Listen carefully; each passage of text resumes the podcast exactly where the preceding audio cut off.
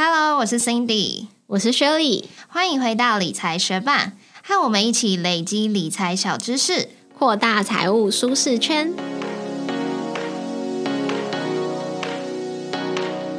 美金是国际通用的主要货币，也是最多台湾人拥有的外币之一。就算没有在使用美金的人，也会对美元的汇率有点概念。就像大家都知道，一美元大概可以换三十块左右的台币，但不一定知道一越南盾大概可以换零点零零一三台币。即使是不常出国的人，也很有可能会有美金存款，或是以美元投资的资产。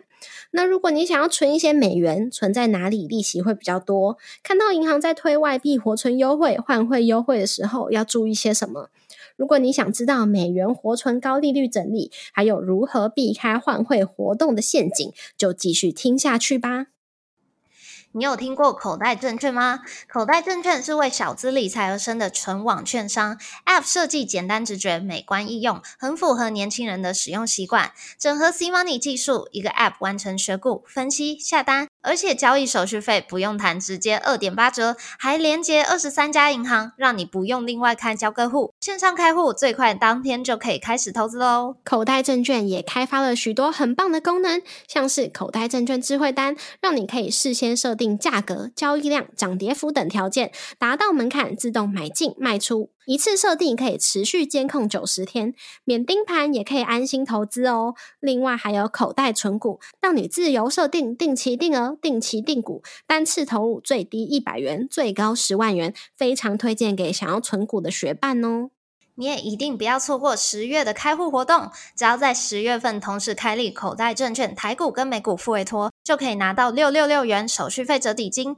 而且每月交易都会再送八十八元手续费折抵金哦。透过理财学办专属连接开户，还会再额外抽出两位学伴，多送你一六八元的手续费折抵金哦。我们的专属开户连接和口袋证券的更多介绍，都在节目资讯栏里喽。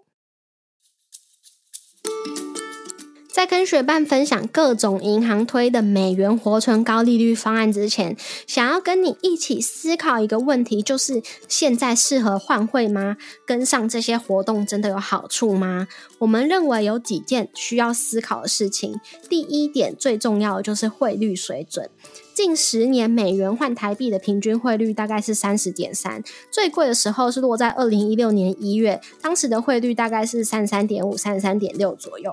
美元最便宜的时候，大约是落在二零二二年一月，当时的汇率大概是二十七点五、二十七点六左右。那如果有一个人他非常倒霉，他在二零一六年一月买进一万美金，那他需要拿出的台币是三十三万六千七百五十元。但是如果他在二零二二年一月卖出，他只能够拿回二十七万。五千七百五十元的台币，所以光是汇率波动就造成他的损失超过六万元。那他如果是拿这笔钱去投资，他的总投资报酬率就必须要有到二十二趴，才能够勉强打平他的汇损，拿回一样的台币哦。所以如果要大量换汇，汇率水准就非常重要，像现在美元的汇率大概是三十二，以历史上来说，其实有点算是偏高，所以就算是银行推活动，我也不会想要一次买入很多的美金。但如果我刚好，例如说下个月要出国，需要用到一点美金的话，那当然就是可以顺便跟上这个活动。所以第二点可以注意的就是用途和需求是什么。如果是有立即的需求，像是出国留学学费、在国外的生活费，或者是刚刚讲到的旅游消费，然后你之前没有先囤一些美金，那现在就算汇率不好，还是得换啊。那这也没有什么选择。但是如果是要长期投资的话，汇率的影响可能会小一点。这个假设是基于你不急着用这笔钱，可以等到汇率水准相当的时候再换回台币使用。那这样。值汇率对你的影响可能会小一点，但如果你是看到存款优惠啊、点数啊、小赠品之类的诱因，就会更建议你再去思考一下目前的汇率适不适合换汇哦。不过，想要参加银行推的这些美元优惠利率的活动，注意事项真的需要看得清楚哦，因为有一些存款优惠它是限定换汇后一个月，甚至是换汇后十天，所以算下来不一定可以拿到多少的利息。像是星光的 OU 美元活存，它的利息有到十一点零八趴，额度上限是二八八八美元，期间限定一个月。那这样子存满的话，可以得到大约是二十六点六美元的利息。你可能会想说啊，我赚个八百多块台币的利息也还不错。可是大家要记得，银行买卖外币是会有价差的，所以如果我以我们录音当下今天九月九号的美元及其汇率想要换二八八八美元的话，我就会需要支付九万两千五百九十二台币。那一个月过后，我拿到二十六点六美元的利息，再加上我换的二八八八美元，假设汇率不变，我可以拿回来的台币会变成九万三千一百五十三台币。所以我赚到的利息实际上是五百六十一台币哦。所以通常在参加这些活动的时候，还是要考量你最后拿到这些美金要做什么用。如果是你想要出国花费、交保费，或者是海外投资等等，真的是有需求的话，就会觉得跟活动换汇是蛮加分一件事。可是如果你是活动结束之后就想要把这些美元就换回台币，那对于优惠利率的要求可以严格一些，不然就很容易因为汇损而变得没。没有钻头。再来有一些优惠利率的活动，它也会限定资金的来源，像是某一些活动，它可能会限定是要新换汇的资金才可以享有这个优惠利率。那有一些它可能会开放是原本的资金或者是汇款入账的资金也可以享有这些优惠利率。这就是大家在参与活动之前要注意的地方。但是也要提醒一下，就算是现有资金汇入，也会有存入手续费这个成本哦，像是外币现招存入的话，会收取手续费，每家银行最低大约收取一百到一百五十台币不等。那如果是外币跨行汇款的话，手续费大约就需要九百台币。如果使用现有资金参与活动的话，就要注意这个手续费的成本。但如果你是同一间银行之间的外币转账，你有办理约定账户的话，通常就可以不用手续费喽。那你有时候可能会收到银行 App 推播，告诉你数位账户换汇汇率优惠两分，或者是汇率让三分。那这个优惠几分让几分到底是什么意思呢？当说优惠几分的时候，通常是指卖出汇率或者是买入的汇率比正常的排告汇率好几分的意思。每一分就是零点零一元。所以如果有一家银行它的美元卖出汇率是三十元，但是他们说优惠三分。那么实际上的卖出汇率就是二十九点九七，那这样会差多少呢？假设你是要换一万美金，原始的汇率是一美金需要用三十元台币去换嘛？那你就需要准备三十万台币，让三分之后一美金只需要用二十九点九七台币就可以换到，所以你就只需要准备二十九万九千七百元。所以说优惠三分，你就可以少支付三百块来购买你的一万美金。所以在打算要换汇的时候，可以先确认近期有没有一些特殊的换汇活动，像是特惠日啊、换汇日之类的活动可以去参与。那蛮常可以看到的优惠就是让三分啊，让三点五分。那接下来也要跟大家分享，我们已经帮大家整理好的美元活存利率比较。这一个活存利率比较表格，我们会定期的更新。待会说到一些活动期间结束的话，我们也会再把新的活动更新到我们的部落跟文字稿，大家可以随时回来这篇文章查看哦。那首先第一个，我们想要来分享的是星光的 OU 账户，它的美元活存利率有高达十一点零八趴，不过活动的期间只有限定一个月。额度上限是二八八八美元，那他会需要使用 OU 数位账户来换汇，而且每个人限定参与这个活动是一次。那再来第二个账户是台新的 Richard 账户，它的美元活存利率是四点四趴，上限是四十万美元哦，起息的金额是五十美元，需要透过 Richard 来换汇。而且如果你还没有 Richard 账户的话，透过好友邀请来开户就可以拿到一百元的现金哦。我们的好友邀请链接也放在布洛格文字稿中，还没有 Richard 账户的学伴们可以点选好友邀请链接去拿到开户礼一百元哦。那下一个要来分享的是上海银行 Cloud Bank，它的美元活存利率现在有三点八五趴，上限是五千美元。下一个则是远东的 Banky 账户，它的美元活存利率是三点六趴，而且最特别的是它没有额度的上限哦。另外，如果你没有 Banky 账户的话，透过好友邀请连接来开户，还可以享有台币活存优惠利率最高二点六趴哦。除了远东银行的 Banky 数位账户以外，台银的数位账户还有高雄银行的数位账户也有提供美元活存利率三点六趴哦。不过台银和高雄银行的都是有额度上限的，台银的额度上限是一万美元，高雄银行的额度上限是三千美元，而且他们都有起息金额的限制哦，至少要存一百美元才会开始计算利息。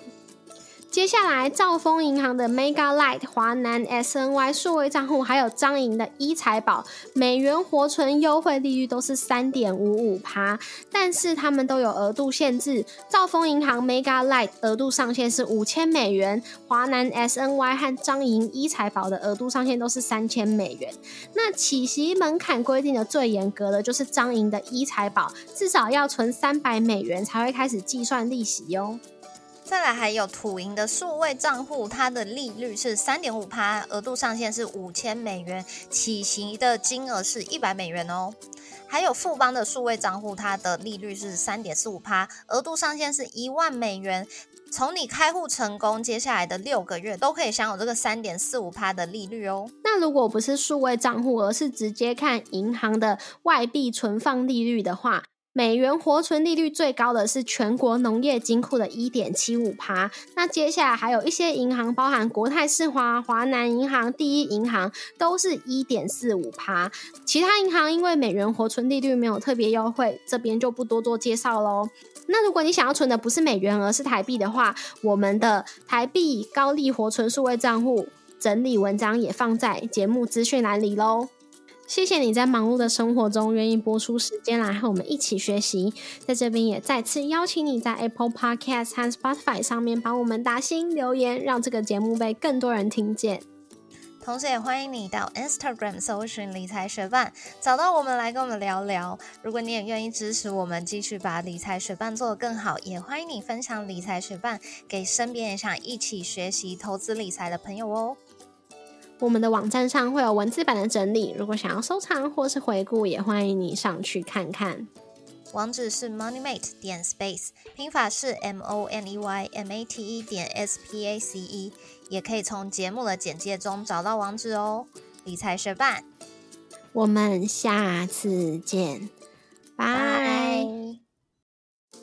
你星期五大概下午三点之后，会不会有种我好想要赶快下班，就有点想要混过这几个小时，然后就放周末的感觉？有时候会有，但是像我最近非常忙，所以我这星期五的时候，我甚至还多留了半小时，因为我想要赶快把东西弄完，然后我下礼拜就可以轻松一点。那我可能应该也是这样子。但是我这礼拜五就是有这种感觉，所以下午就觉得很无聊。然后我也跟我旁边都是我的听力说：“哦，好想赶快放周末。”然后 因为我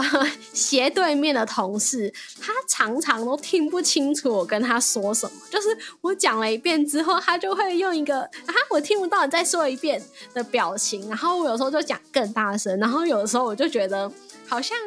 我在讲更大声，就有点太吵了。我就走过去他那边跟他讲。然后在我这礼拜五有一种很想下班、一种很神或者是归心似箭的心情的时候，又这样子。然后呢，我旁边的听力就建议我说：“哎，你们可以做一个传声筒啊，就是你知道小时候那个两个纸杯，然后中间有一条线的那个。”我知道。然后我就觉得。对，我就觉得，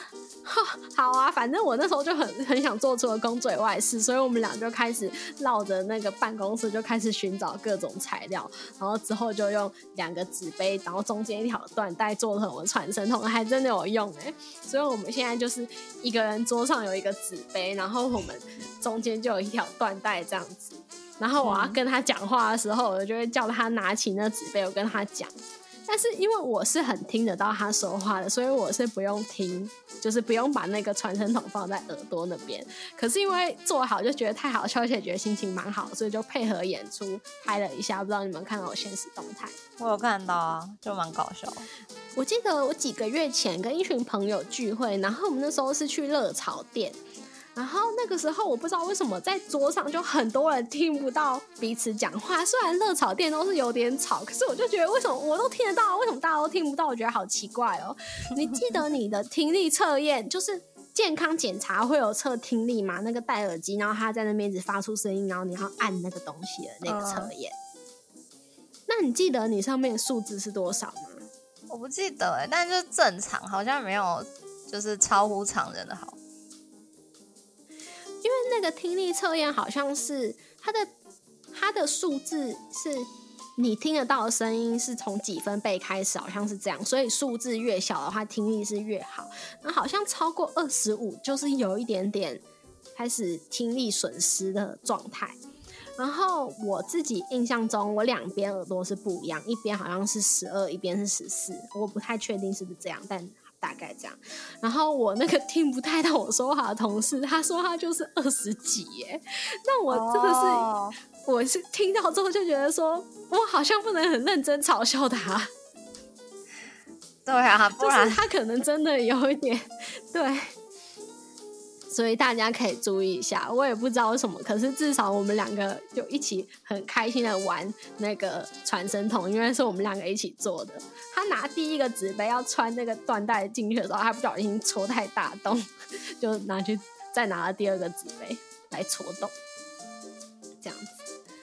嗯，这是本周第一件我觉得蛮好笑的事情。然后另外一件不好笑，但也是跟同一个同事发生的，因为那个同事算是。也是我们 team 里面的理财小达人吧，就是因为他也是有自己买房子的，都有算是理财成功，就是没有其他人资助资金，就是他跟他的伴侣一起成立了一个他们自己的家，然后他也是会自己像有什么保险，他不是说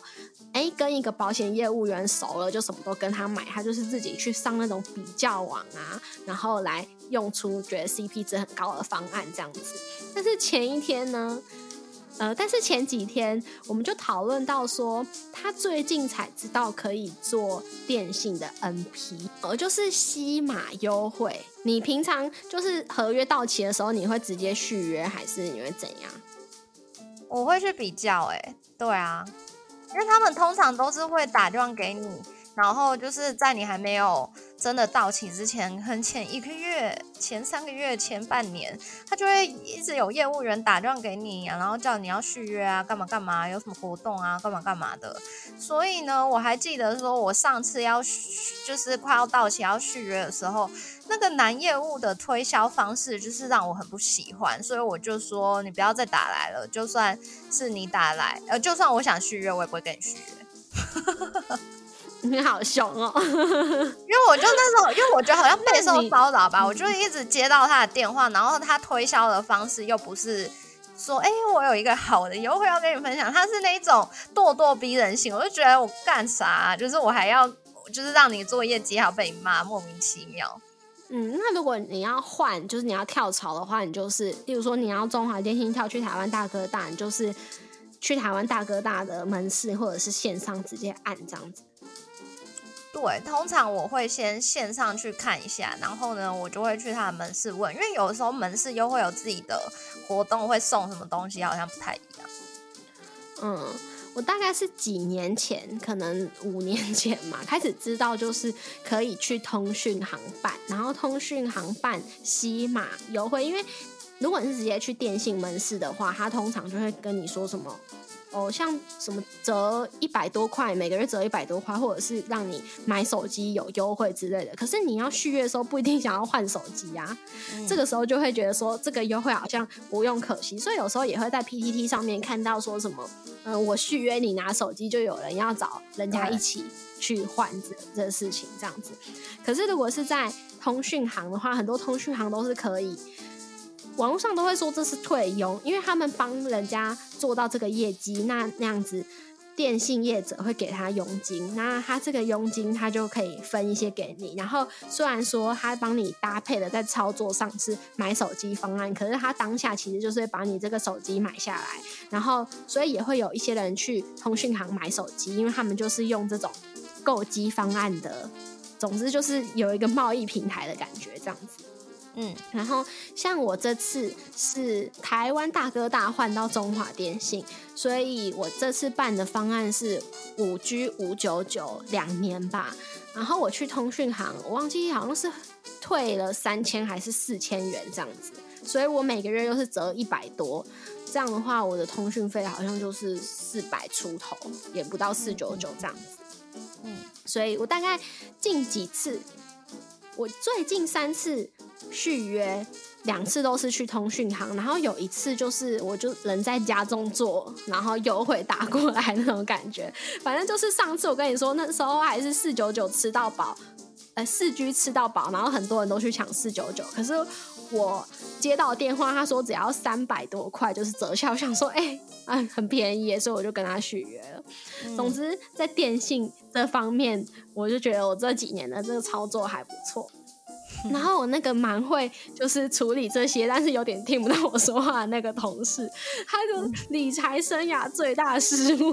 就是他说他好像两三个月之前续约，可是他这几天才知道可以这样操作，而且呢，除此之外，我们发现他也是五九九方案，可是他只有四 G，然后因为我们在讨论的时候，他还不确定他的方案到底是什么，他只知道他的月租费是五九九。然后他就在想说，我现在到底是四 G 还是五 G？然后我就说啊，你就打拿你的手机出来看，不就知道嘛？然后旁边同事就说，哎，可是他的手机不支援五 G 耶，所以就是说，他就算。的合，他就算他的合约是五 G 方案，他也没有办法享受五 G。但是不晓得是这样子比较惨，还是他其实是付五 G 的钱，但是买四 G 的方案。总之，这都是我们认识他之后觉得他理财生涯最大失误。然后他好像是在远传续约的吧。然后他知道我的是退钱，他就觉得很好，他就说他是好像他们每个月会给他四张三十块的券，然后这个券他可以拿去买东西，或者是折抵他的电信费。可是他就要在那边一直按按按按好几次，他觉得很烦。